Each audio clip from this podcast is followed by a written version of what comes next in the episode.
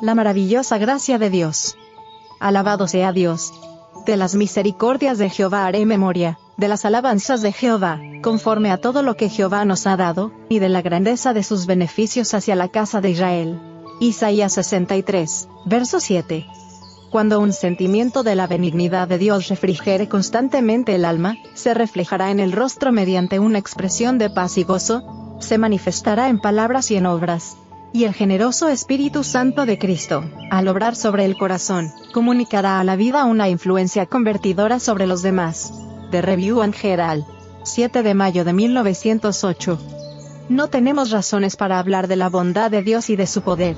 Cuando nuestros amigos son bondadosos con nosotros, consideramos que es un privilegio agradecerles por su bondad. Cuánto mayor debería ser nuestro gozo por agradecer al amigo que nos ha dado todo bien y don perfecto. Cultivemos, pues, en cada iglesia el agradecimiento a Dios. Eduquemos nuestros labios para alabar a Dios en el círculo de la familia. Nuestras dádivas y ofrendas deben declarar nuestra gratitud por los favores que recibimos diariamente. En todo deberíamos revelar el gozo del Señor, y dar a conocer el mensaje de la gracia salvadora de Dios. Meditaciones matinales. Página 175. David declara, Amo a Jehová, pues ha oído mi voz y mis súplicas, porque ha inclinado a mí su oído, por tanto, le invocaré en todos mis días. Salmo 116, versos 1 y 2. La bondad de Dios al escuchar y responder nuestras oraciones nos pone bajo la imponente obligación de expresar nuestro agradecimiento por los favores que se nos han concedido. Debemos alabar a Dios mucho más de lo que lo hacemos.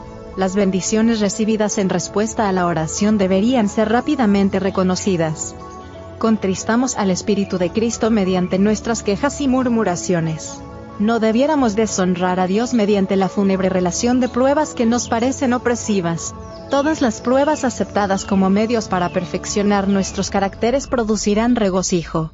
Toda la vida religiosa será elevadora, ennoblecedora, y poseerá la fragancia de las palabras buenas y las buenas obras.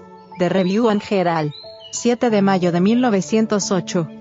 Reine la paz de Dios en vuestra alma. Entonces tendréis fuerzas para soportar todos los sufrimientos, y os gozaréis en el hecho de que poseéis gracia para resistir.